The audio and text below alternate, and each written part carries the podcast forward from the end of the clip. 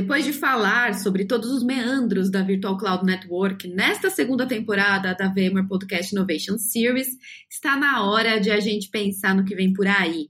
O tema do sexto e último episódio, que começa agora, é o futuro da Virtual Cloud Network para 2021, tendências e melhores práticas. Seja muito bem-vinda, seja muito bem-vindo! VMware Podcast Innovation Series.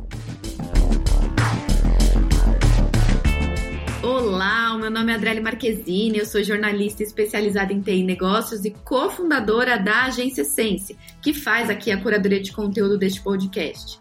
A gente está chegando ao fim da segunda temporada do podcast, então se você ainda não ouviu a primeira, vale a pena. Foram seis episódios contando cases de empresas que se transformaram profundamente para se adaptar à pandemia do coronavírus. Nesta segunda temporada, a gente falou bastante sobre a Virtual Cloud Network. Nos três primeiros episódios, fizemos isso utilizando um formato de reportagem, abordando os temas modernização de rede, segurança intrínseca e analytics para monitoramento do ambiente. Eu deixo aqui a minha dica para você ouvir esses três capítulos.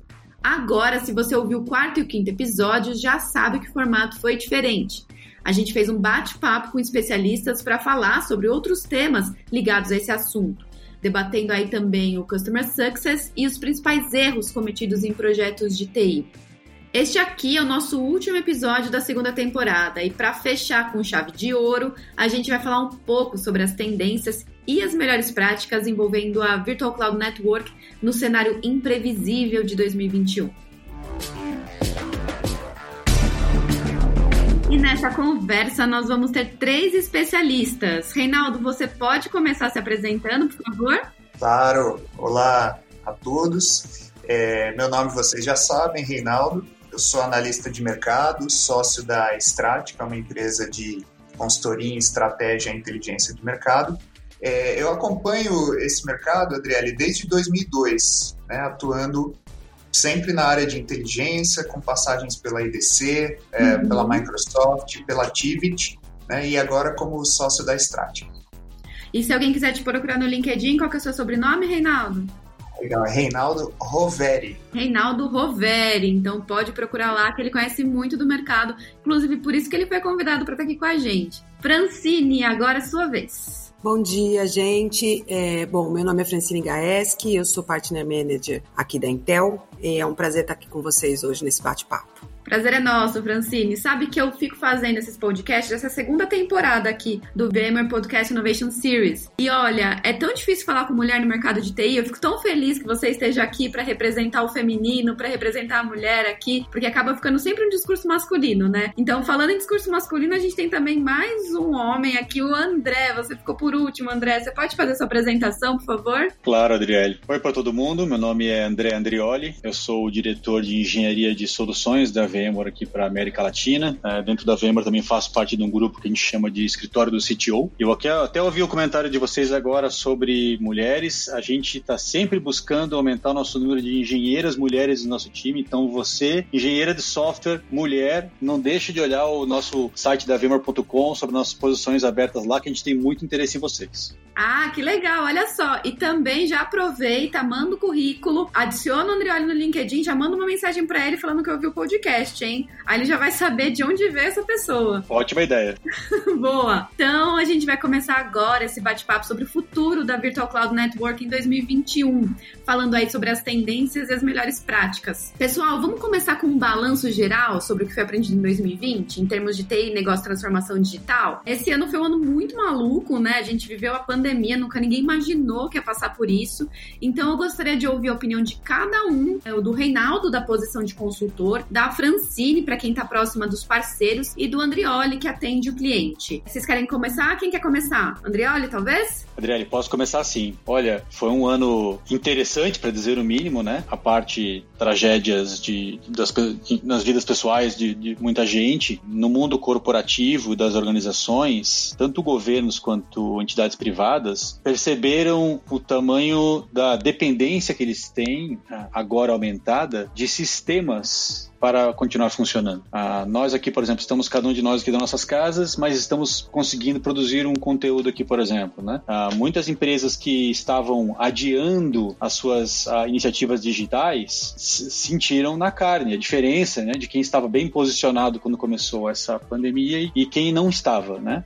Veja, por exemplo, aí o que aconteceu no varejo. Né? Quantas, quantas empresas aí dependiam quase que exclusivamente das suas lojas físicas e, de repente, 50% ou mais do faturamento passa a vir do atendimento virtual. Pois é. Ou veja como os bancos tiveram que se adaptar, porque, afinal de contas, meu cliente que antes ia na agência para resolver lá como gerente, agora não tem mais nem essa opção, uma questão de saúde pública. Né? Veja o caso dos governos de todos os níveis, né? Pode ser lá o municípiozinho no interior, pode ser a unidade da federação, né? Ou pode ser a própria federa... o próprio Estado brasileiro em si, quando, como passou a depender de sistemas para servir os cidadãos, né?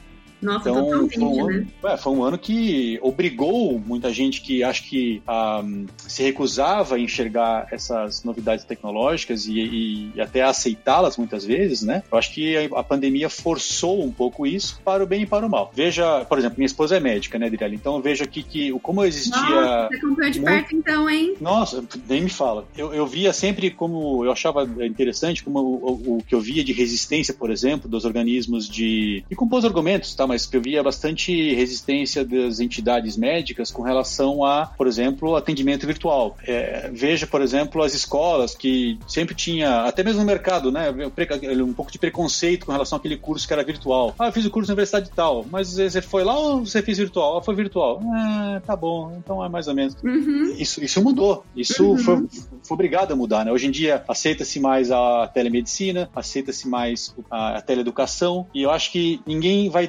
desver nada disso, né, Adriano? Isso chegou, isso impactou a sociedade em todos os níveis e esse impacto não vai embora quando passar a pandemia. Eu acho que isso tudo mudou, é uma aceleração da transformação digital que aconteceu na nossa sociedade. Perfeito, perfeito, total. Mudou nossa mente, nosso jeito de encarar o que é relevante, o que não é. Ah, antes da gente gravar, de começar a gravar aqui esse podcast, a gente se hum. recepcionou aqui, né, todos nós, aqui no nosso, na nossa plataforma de gravação. Eu já dei, ah, é prazer te conhecer virtualmente, né, pro, pro Reinaldo, porque agora é assim, né? Agora a gente uhum. conhece as pessoas virtualmente e conhece, é assim que, que vai ser por um tempo ainda. Então, aproveitando, é. já que eu citei esse nosso diálogo, Reinaldo, eu queria que você desse sua visão também. Legal, claro. Eu, eu não sabia que, que sua esposa era uh, médica, André. A minha esposa também trabalha na área de saúde. Ela é enfermeira neonatal lá no Incor, né? Também então vivi aí bastante Nossa, de perto.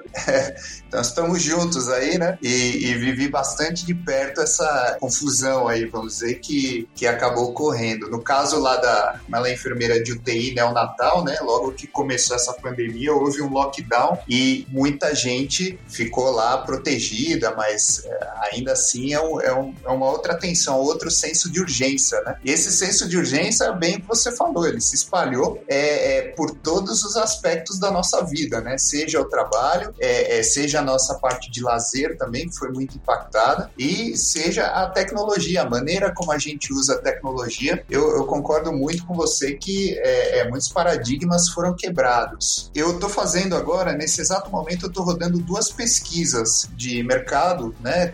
Tanto quantitativa uhum. quanto qualitativa com 200 empresas. Eu já estou quase na metade ali, eu já tenho 90 respostas. Olha. E dei uma olhada, estava dando uma olhada aqui também no, nos resultados parciais né, dessa pesquisa. Elas tratam justamente de home office e também do impacto da Covid, as perspectivas para 2021. E três pontos aqui me chamaram muita atenção né, desses resultados parciais. O primeiro é que, de fato, muita gente não estava preparada para isso que aconteceu. É, eu vi que 85% das empresas aqui no Brasil que já tem software de colaboração, já tem software de produtividade na nuvem, também sofreram com esse impacto. Ou seja, não basta ter o e-mail e o, e o Zoom e o Teams na nuvem, isso não é estar na nuvem, isso não é estar preparado hum. para uma, uma disrupção como essa. É uma mentalidade, né, Reinaldo? É um, é um novo jeito de trabalhar, né? E Exatamente. a solução vem na, na esteira dessa decisão. Exato, exato. Muita gente não estava preparado né, para essa rearquitetura de rede. Havia um acesso, mas a maioria dos acessos era via escritório. É, é, não,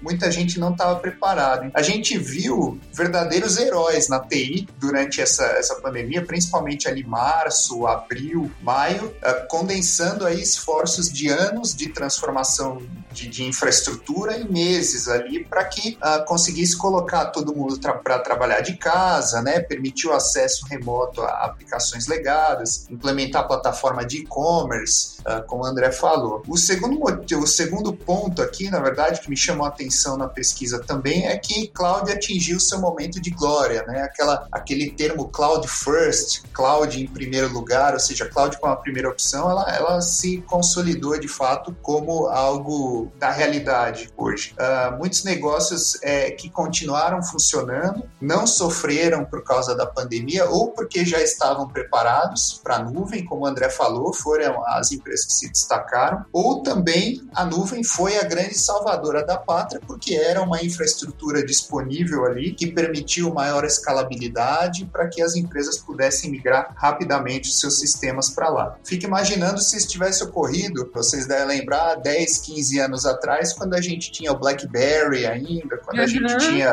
né, uma, uma, banda larga sofrível, quando a gente tinha um, um acesso remoto também uh, bem uh, ruim, né? Então, é, ainda bem que isso aconteceu agora. Nosso mundo teria parado, né, Reinaldo? A gente até comentou isso. Eu, eu participei de muitas lives ao longo de 2020, né? Aliás, quem não participou de live ao longo de 2020, né? Exatamente. Uma delas falou assim: imagina se a pandemia tivesse acontecido nos anos 90? Só perdido. Hum, Aí sim é. a economia teria parado né? É exatamente isso, né? Muita empresa teria, teria ficado pelo caminho, com certeza. Então, nuvem salvou a pátria dessa pandemia. E o terceiro ponto também que chama a atenção, tem muito a ver com a nossa conversa de hoje, né? É que é, essa situação ela evidenciou que a maioria de nós já sabíamos. É uma necessidade imediata, premente, de uma revisão de infraestrutura, seja é, da, do hardware de rede, seja das políticas, né? seja da, da maneira como a gente encara a rede hoje. A gente já passou pelo momento da virtualização de servidores, já passamos pelo momento da virtualização de storage e agora é o momento de fato da gente olhar para as redes e começar a repensar a maneira como a gente usa, que vai permitir com que as empresas de fato capitalizem o valor ou extraiam mais valor desse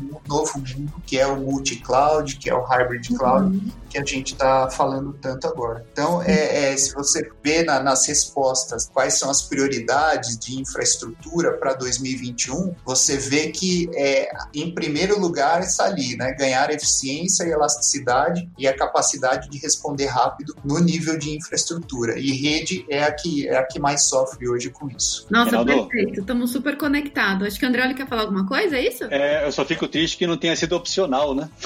Exatamente. Porque... é verdade, né? Mas enquanto era opcional não rolava, né, Andrioli? É, agora, é agora foi, né? Assim somos é, nós, seres humanos. É, exato, exato. exato ou você cuida da saúde ou você toma injeção, né? Eu acho que a maioria aqui tá tomando uma injeção agora de rede, né? É verdade, a gente até falou disso no, no episódio 1, modernização de redes, que a gente abordou aqui dessa te segunda temporada, de como a transformação digital tirou a infraestrutura, a rede é do porão da TI, né, que era aquela coisa sem graça, e colocou os holofotes sobre ela, mostrando que agora, se você não tem uma infraestrutura que atenda ao seu negócio, que está cada vez mais digital, você não tem o seu negócio, né? Então, se você não ouviu o primeiro episódio, corre lá e ouve, porque tá muito legal. Fran, sua vez, você tem algum familiar da área de saúde também? É assim? Todo não, mundo vai ter? Não, eu não fiquei nem perto. Eu fiquei em casa. Ah. Tomei a decisão aí de ficar em casa. Não tenho ninguém da área da saúde, a minha família inteira é da tecnologia. É, e eu tive uma, uma visão do outro lado que foi todo mundo correndo, é, se adaptando, transformando, né? E, e para colocar toda disponível, né, para os usuários a toda a infraestrutura, né, todo o ambiente necessário. Eu escutando vocês falando, eu vejo que como a gente foi rápido, né, o que não é não era uma característica natural da TI, né, anteriormente eu acho que as empresas elas tiveram uma postura super proativa, super colaborativa, é, porque essa mudança ela aconteceu muito rápida, né? Uhum. Ela não é só uma mudança, ela é uma mudança de cultura da sociedade, né? E aí o que acontece? Isso muda o comportamento das pessoas, o comportamento do consumidor, o comportamento nosso como profissional e, consequentemente, impacta na prioridade das empresas, impacta no como o parceiro se organiza para atender. Então, é uma escala de mudança que vai gerando impactos que a gente desconhecia completamente como lidar. Sim. Né? E aí veio a tecnologia no meio disso tudo, que não é exatamente um assunto familiar para todas as pessoas, mas que de alguma certa forma pode viabilizar que a gente continuasse trabalhando, que a gente continuasse produzindo, né? Se sentindo também produzido, porque isso é um, é um ponto importante que a gente aprendeu na pandemia, que é o equilíbrio, né? Que você é, tem que dar entre o trabalho, a família família, né, e a saúde física e mental aí, porque o isolamento ele traz, né, essa questão da Nossa. gente conectar internamente e aí depois isso pode trazer consequências. Então eu acho que essa necessidade, essa mudança toda, ela, ela, trouxe a necessidade de investir em tecnologia, claramente. Vocês falaram de cloud, a gente viu o crescimento da cloud muito forte. Isso não deixou que os investimentos de data center parassem, a gente viu que também continuaram, né? Empresas puseram em cloud tudo aquilo que pudesse dar elasticidade, mas também reforçaram os data centers para dar robustez, né, dentro de casa. E o que eu percebi é que a velocidade da mudança para o digital, ela mostrou que quem optou por tecnologias flexíveis, é, quem viu que a tomada de decisão era importante por arquiteturas e softwares escaláveis, é, essas empresas que estavam mais abertas à mudança e usaram a criatividade é, e decidiram por parceiros, lógico, que estão acostumados né, a desenvolver e a trabalhar com esse conceito, elas passaram mais facilmente aí por essa transformação. Uhum. É, então, do nosso lado aqui da Intel, a gente está muito próximo dos parceiros, tentando trabalhar em conjunto, para ver quais são os desafios que eles estão passando, porque os desafios são diferentes entre os modelos de negócio. E nosso papel é apoiar, apoiar e tentar fazer com que eles passem mais tranquilamente por esse momento. Perfeito, acho que foi um belo apanhadão aí com três visões complementares sobre o que a gente viveu em 2020. Então, Reinaldo, achei muito legal, não sabia que você tinha essa pesquisa, olha que, que boa sorte que tivemos aqui nesse podcast. Então, olhando também sobre agora, sobre a perspectiva de estratégia de negócio, o que você diria que vai ficar como legado para 2021? Meu dia a dia é justamente esse, né? Fazer pesquisa, conversar com executivos de TI, com, com parceiros. Eu já, já conheço o André Francini, eu ainda não, não tinha a chance de conhecer, mas o André eu já importuno ele há anos, porque ele é um cara que está no dia a dia ali, né, André? Uhum. Ah, sentindo as dores dos clientes e editando, então a gente já teve a oportunidade de conversar né, no passado. E, e, esse é o meu dia a dia mesmo. E aí você perguntou sobre estratégia né, de, de negócios. Se, se houve alguma estratégia de negócio. Eu acho que eu diria para você que não houve, né? Foi um verdadeiro apaga-incêndio para deixar tudo, tudo funcionando. Eu acho que a gente não viu aí empresa que estava de fato preparada para o que aconteceu. Então, claro que houveram é, ações pontuais, né, que deram muito certo, mas não foi uma estratégia, né? foi um, uma resposta rápida a uma situação inesperada. Acho que empresas Entendi. que estavam é, é né? Empresas estavam mais preparadas, mais, mais acostumadas à mudança e tinham as suas infraestruturas mais preparadas para isso, conseguiram responder mais rápido. Outras, é, nem tanto. E é nesse caso, então, o que mudou, o que muda de, em termos de estratégia de negócio que vai ficar como legado para 2021 é o que, que, que, que, acontece com isso, então, no, no ano que vem? Assim, é. A experiência de só apagar incêndio durante o ano vai, vai deixar algum legado, algum aprendizado ou não? Mas sem dúvida, eu acho que estratégia não houve, mas por outro lado, o legado é o que 2020 vai mais deixar para 2021 e possivelmente vai pautar as estratégias é, é, de 2021, tanto de negócios como de TI, né? E, e, é o que eu tenho chamado aqui muito de, de, uma, de uma ressaca, né? Vai ser 2021 a gente vai sofrer uma bela de uma ressaca de TI de 2020, porque é, tá, isso talvez jamais visto pela maioria dos executivos e, e eu me explico aqui porque eu tenho conversado muito com com, com CIOs agora justamente sobre isso. 2020 trouxe essa urgência de, de restabelecer os negócios num formato home office, né, ou num novo formato de e-commerce. Isso exigiu é, é a implementação de novos processos uh, desenhados às pressas, né, novos sistemas migrados para a nuvem. É, essa migração, né, ou seja, essa migração ESIS que a gente chama, o lift and shift, né, quer dizer, pegar os dados, as aplicações do jeito que estão e jogar para a nuvem, isso muita gente fez de maneira afobada, né, sem olhar muito para as políticas de segurança, para os transportes das políticas de acesso, as configurações de rede, e a gente sabe que você pegar e utilizar a nuvem, né, principalmente a nuvem pública, como uma infraestrutura tradicional, é a receita para o desastre. É a receita, acho que depois a Fran ou o André podem falar um pouco mais, mas além de deixar um monte de ponto vulnerável, você não consegue extrair todo o valor da nuvem, e isso em 2021 vai trazer uma explosão de custos para a maioria das empresas. Então, é, é, isso que eu tenho chamado de, isso que eu chamo de ressaca de 2020. Então, o legado né? Vai ser esse aprendizado e principalmente a oportunidade agora de arrumar as coisas e fazer a coisa da maneira correta, né? Lidar com toda essa confusão, arrumar a casa e fazer do jeito certo. Uhum. Como a gente falou aqui, não foi mais uma opção, né? Não foi uma escolha das empresas modernizarem suas redes, modernizarem seus sistemas. Foi uma necessidade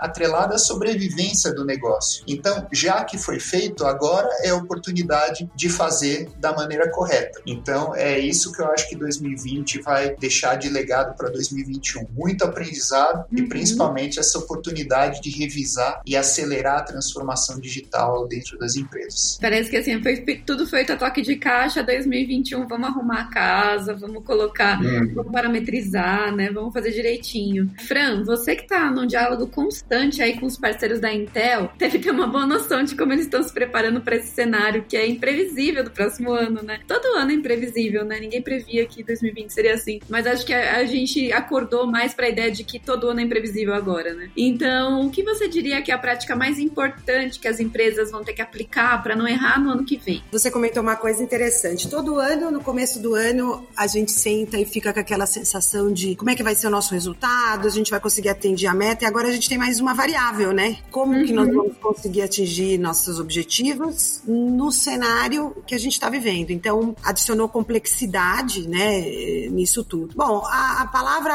as duas palavras que, que eu tenho visto é resiliência e adaptabilidade. Então, a gente já falou um pouco disso, acho que todo mundo vai entrar com essa mentalidade muito forte, com a mente aberta para se adaptar, né, e para superar os obstáculos. Mas eu vejo algumas coisas. Eu vejo, por exemplo, que ah, a gente falou de transformação digital, bastante legal, mas ela tem que ser uma constância, né? Então, qual é o plano? O que eu tenho desafiado bastante os parceiros é ouvir deles qual é o plano. O plano é feito para mudar, o plano é feito para se adaptar, mas qual é o plano que vai ser mantido para que tudo aquilo que a gente começou ou realizou de uma forma ainda talvez instável, ele se consolide e seja aperfeiçoado. Uhum. Outro ponto que eu vejo muito forte é que a cloud, como vocês disseram, ela está num caminho de crescente. A gente tem dedicado muito tempo ao estudo da cloud, ao estudo da adaptabilidade do mercado à cloud e ao data center também. Então, os servidores ainda estão num papel muito importante. Mas uma coisa que eu tenho visto é que os parceiros eles estão trabalhando muito a especialização por vertical. A gente tem uhum. incentivado uhum. muito a associação dos parceiros com startups de inovação para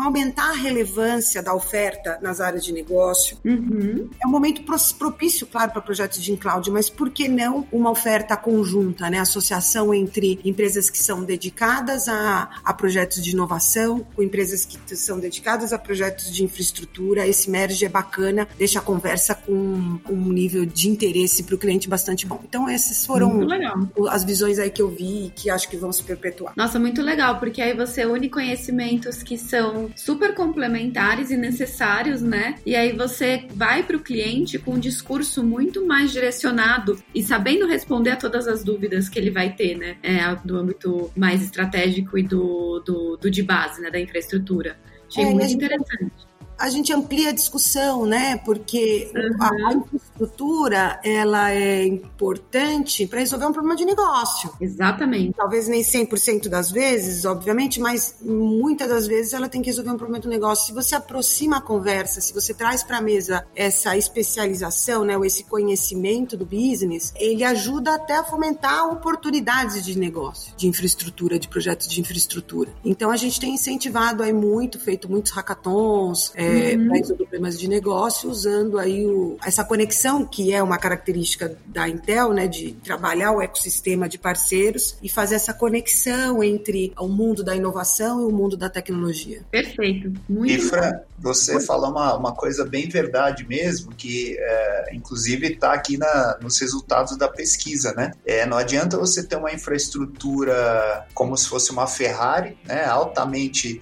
sofisticada, se você não tiver uma visão de negócio, não sabe para onde você quer ou como você quer usar aquela infraestrutura para impactar o negócio. Eu acho que isso é uma mudança também que vem ocorrendo gradativamente e que se a gente olha para as minhas conversas há 10 anos atrás, né, era muito foco na infraestrutura. Hoje, infraestrutura em negócio é uma coisa quase que está ficando desassociável. É, e sabe que eu percebo? A gente trabalha, a gente da Intel trabalha como influência muito grande, né, de, uh, no business. Então, o que eu percebo às vezes é que, a, como a gente olha para esses dois mundos, o de infra e o do negócio, percebo que o, o cliente está querendo resolver um problema de negócio e a gente está querendo oferecer a infraestrutura para resolver outro problema uh, que a gente acha que ele tem, né? Então, aproximar essa discussão é importante. Às vezes a gente acha que o problema da indústria do agro é a colheita, mas não é, é pesar a carreta, né? E aí Exatamente.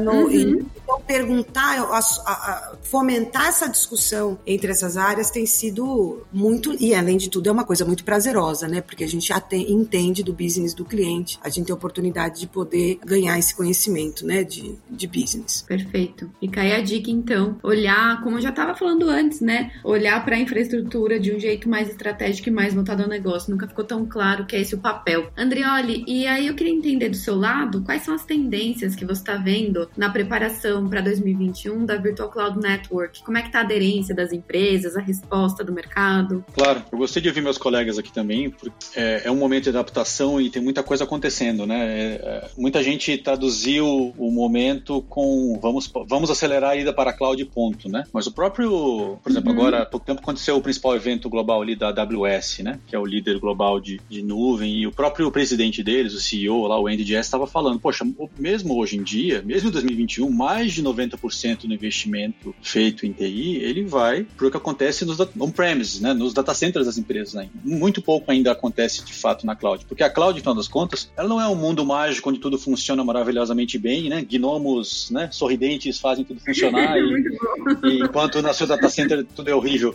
Isso não é verdade. Esse é o ponto, né? Ele mesmo estava falando, né? Algo que o presidente da VMware, né? O Pat Gelsinger, é, e eles falaram juntos no palco há dois anos no VMworld, nosso principal evento da VMware, que é, afinal das contas, o que a gente estava vendo não vai ser só cloud, não vai ser só ó, no, no seu data center, on-premise lá, vai ser híbrido no final das contas, porque o mundo é híbrido, o mundo é mais complicado do que isso, né? Acho que é o ponto que a Francine estava falando, né? Os clientes aqui continuam comprando bastante capacidade para as suas infraestruturas que já existem e estão modernizando que já existem para serem mais eficientes em termos de custo e agilidade, com certeza. Isso ninguém pode escapar. Então, acho que isso é uma tendência importante. O que a gente viu acontecer no, durante esse ano, que, que, eu acho que vai se traduzir no que aconteceu, não vai acontecer agora em 2021. Eu, eu sou um amante da história, então eu vou, vou até mencionar aqui o, o nosso Ai, amigo Darwin.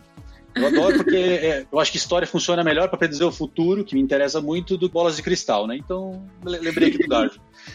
O Darwin, a mensagem dele, no final das contas, era não adianta você ser grande ou ser forte, o importante é você ser flexível para se adaptar. Sua capacidade de adaptação Sim. é que vai decidir se você continua ou não. Então, acho que aconteceu, o que a gente viu acontecer esse ano foi isso. Empresas que, empresas, não, nem só empresas, organizações que é, estavam prontas, tinham flexibilidade suficiente, né? E flexibilidade nesse caso aqui, né, no meu mundo aqui, eu estou falando de sistemas que suportam o seu negócio, sua interação com seus clientes, sua interação com o governo, sua interação com tudo, né, com cidadãos. E, e o, a minha capacidade adaptar a essa nova realidade que apareceu rapidamente aqui é que definiu como é que eu vou funcionar. O que a gente viu acontecendo do ponto de vista VMware até aqui foi que as empresas, em primeiro momento, assim como nós, né? Primeiro momento é, cara, responde. Apareceu uma crise, como é que eu vou responder essa crise imediatamente? Olha, eu vou deixar os funcionários trabalhando de casa, tecnologia para fazer isso vai ser essa, meus clientes que dependem de mim eu vou funcionar desse jeito aqui, minha cadeia de experimento vai ser assim, por aí vai. Segundo momento, ok, sobrevivi a primeira semana, primeiro mês, então tá bom. Agora é como é que eu me adapto daqui em diante a essa nova realidade, agora que eu já tô respirando. Deixa eu ver agora como é que eu vou garantir que eu vou poder continuar esperando mês que vem, no outro. E uma vez que a gente adaptou já, que a gente tá no final de um ano inteiro já, né, passando, tocando os negócios e a vida desse jeito, já que a sociedade, né, tá se tornando digital, junto com a economia que tá se tornando digital, é o que a gente tá vendo acontecer agora é a aceleração de tudo isso, né? Então, uhum. coisas que eram ali, primeiro momento ali provisórias, deixa eu ver se funciona. Eu falei de algum dos teles, né, que todo mundo viu e ninguém vai desver, né, no nosso futuro. Então, uhum. como é que eu acelero agora as coisas que eu vi que vão funcionar bem e tiro o pé, ou ejeto as que eu vi que vão ficar no passado e não vão mais ser parte do meu futuro, né? Então, esse momento de acelerar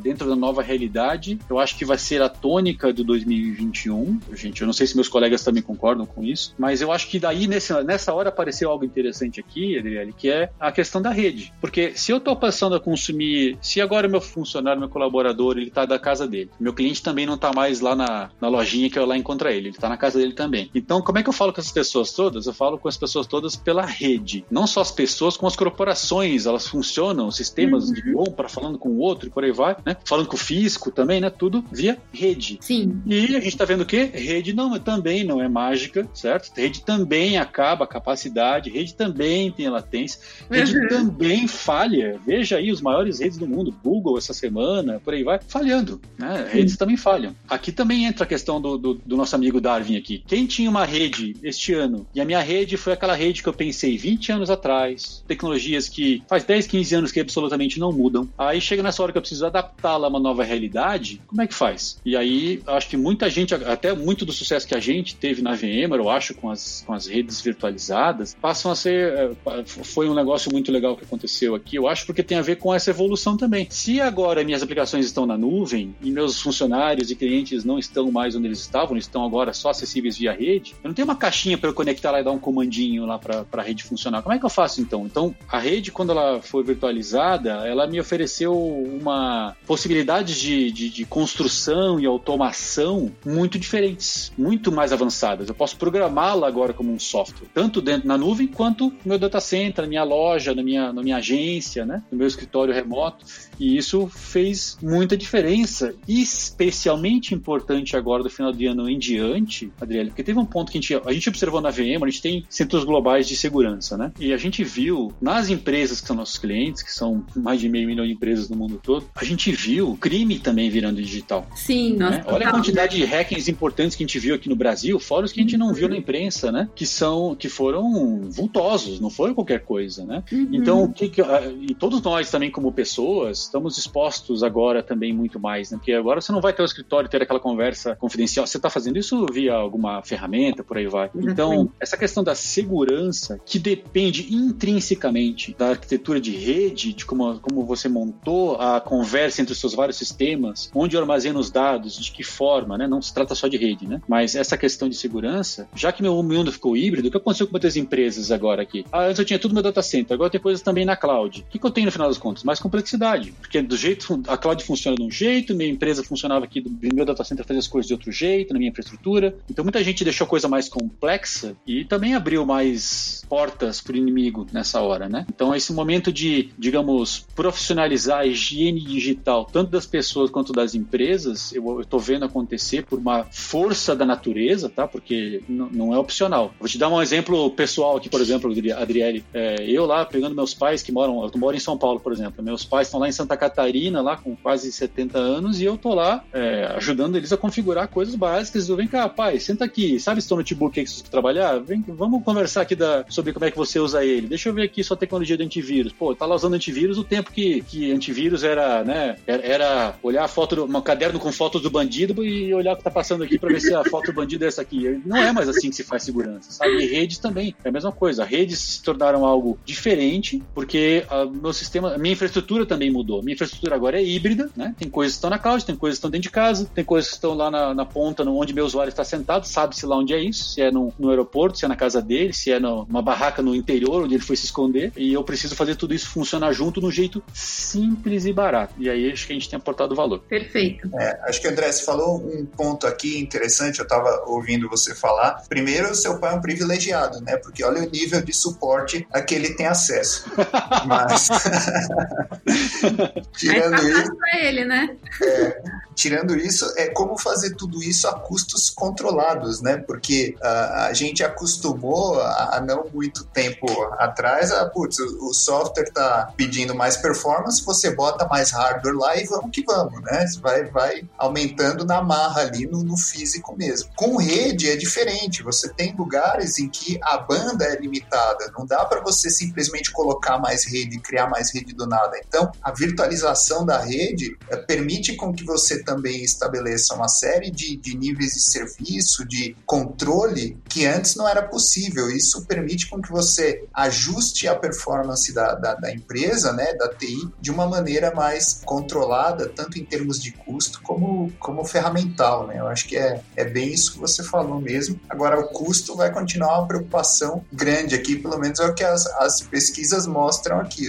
Uma das perguntas uh, é relacionada, vamos supor que uh, chegue uma vacina agora em 2021 e o mundo comece a voltar, né, entre aspas, ao, ao normal. O que você espera que vai acontecer com o orçamento de TI? Todo mundo acha que ah, não vai dobrar, vai triplicar. Negativo. Né? Muitas, muitas empresas não vão aumentar mais do que 10% de seus orçamentos. Então, como é que a gente vai atingir esse novo patamar com um budget limitado? Né? Uhum. Nossa, aí se vocês, você falando, né? O Reinaldo é o cara dos números, ele sabe essas coisas. Fran, e eu queria que você me contasse como você está sentindo 2021. Nessa conversa com os parceiros, você está vendo se as pessoas estão mais otimistas, estão aliviadas com o fim de 2020, estão preocupadas? O que, que você está vendo? É, então, eu, eu, vejo um pouco dos dois, né? Um pouco de é, um otimismo, um pouco de, muitas vezes, um receio. E o, e o que a gente tem, a forma como eu tenho conversado com os parceiros, que a gente não consegue controlar o que acontece, né? O contratempo, ele acontece e a gente tem que lidar com ele. Então, o que o diferencial está em como a gente lida. Então, essa, uh, nosso ecossistema, a gente tem estado bem próximo deles para ajudar nesse processo de amenizar esse impacto. É, para algumas empresas foi mais forte, para outras foi uma oportunidade. É lógico que é uma oportunidade que a gente tem que entender o momento, né? E usar, obviamente, o que tem de bom, não que seja uma, um momento bom, mas é, tentar superar esse momento com atitude positiva. Então é isso, nosso, nós temos visto essas duas uh, visões, mas os parceiros têm trazido visões otimistas aí para modelos de como superar esse momento. Perfeito, Fran, acho que é, é isso, né? Pessimismo pode ter, mas a gente tem que seguir em frente, né? Tem que superar. Então, para finalizar, eu queria que vocês agora apontassem entre tudo que a gente falou, qual a tendência que as empresas estão seguindo dentro aí do conceito de Virtual Cloud Network e que vai ser a mais importante no cenário de 2021. Quer começar, Andreoli? Posso começar sim. Eu acho que é uma, a, a mensagem que eu deixo aqui é que não dá para pensar em modernizar, esquecendo que quem vai ligar isso tudo é a sua rede. A, a rede também mudou, a tecnologia de rede, especialmente nos últimos cinco anos, mudou bastante para, e ela se adaptou a este mundo que é híbrido, né? Híbrido quero dizer, é, não se trata apenas dos sistemas rodando lá no seu servidor, na, na, no seu data center. Se trata de conectar tudo que você tem nas pontas com o que você tem na cloud, com os sistemas que você ainda pode ter dentro de casa, né? E o jeito de montar isso de uma forma flexível e adotando as novas tecnologias que permitem reduzir o custo, aproveitando-se da internet, das novas tecnologias de Secure Access, Secure Edge, que a gente chama, vídeo aí SD-WAN e por aí vai, que já são uma realidade bastante forte, inclusive no Brasil, elas são essenciais. Ou você faz isso ou o seu custo explode e você vai ficar maluco com as suas falhas de rede. Eu acho que é mais ou menos por aí. Uma boa dica, né? Ninguém quer ficar maluco em 2021, já chega 2020. É, Não, chega. Reinaldo, quer falar aí a sua perspectiva? Acho que é, minha perspectiva é muito parecida, acho que com a da Fran e do, do André também. Né? Eu acho que a, você falou de tendência, acho que a VCN é uma tendência muito forte, né? Ou seja, Virtual Cloud Networks essas redes virtualizadas. Acho que aproveitar 2021 para colocar a rede em ordem, né? Então aproveitar que já teve que fazer de qualquer jeito e ter uma visão concreta para isso. Já considerar também essas novas tecnologias que estão vindo por aí, como o Wi-Fi 6, como 5G, né? Ah, que vão trazer uma, uma capacidade de rede maior. Então já se preparar para isso. E olhar muito para o tripé também, né? Que o primeiro é a hiperautomação. A gente fala muito hoje de AIOps, né? Ou seja, operações aí uh, focadas com, com inteligência artificial para que ela responda de forma mais automática, libere tempo das pessoas para outras coisas. Governança, uma forma correta de extrair o valor da nuvem, né? Ou seja, gerenciar a nuvem de fato como, como ela tem que ser gerenciada e não com paradigmas de infraestrutura antiga. E o terceiro e principal, que o André comentou bem, é segurança mesmo, né? Olhar desde o mais básico até o uso de, de inteligência artificial, esses conceitos aí como Zero Trust, como SaaS e outros tantos que, que ajudam a, a detectar anomalias e responder rapidamente. Acho que esse, esse tripé aí são, é, é o que deve ser observado para 2021, quando colocando a visão de rede também de infraestrutura como um todo.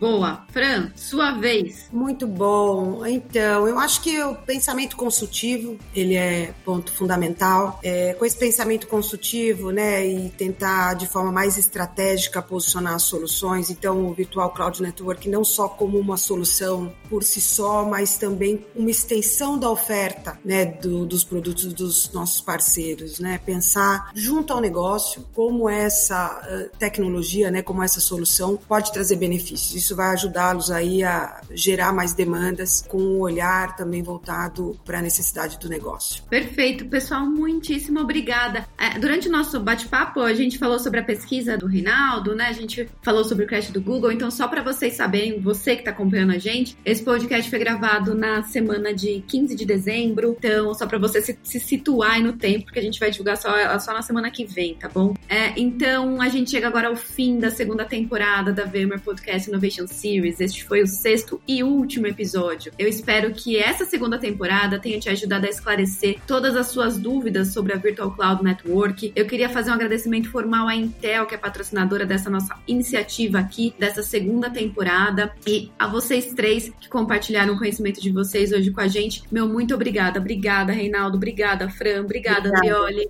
Obrigado. É um mais prazer. gente, foi um prazer. Prazer.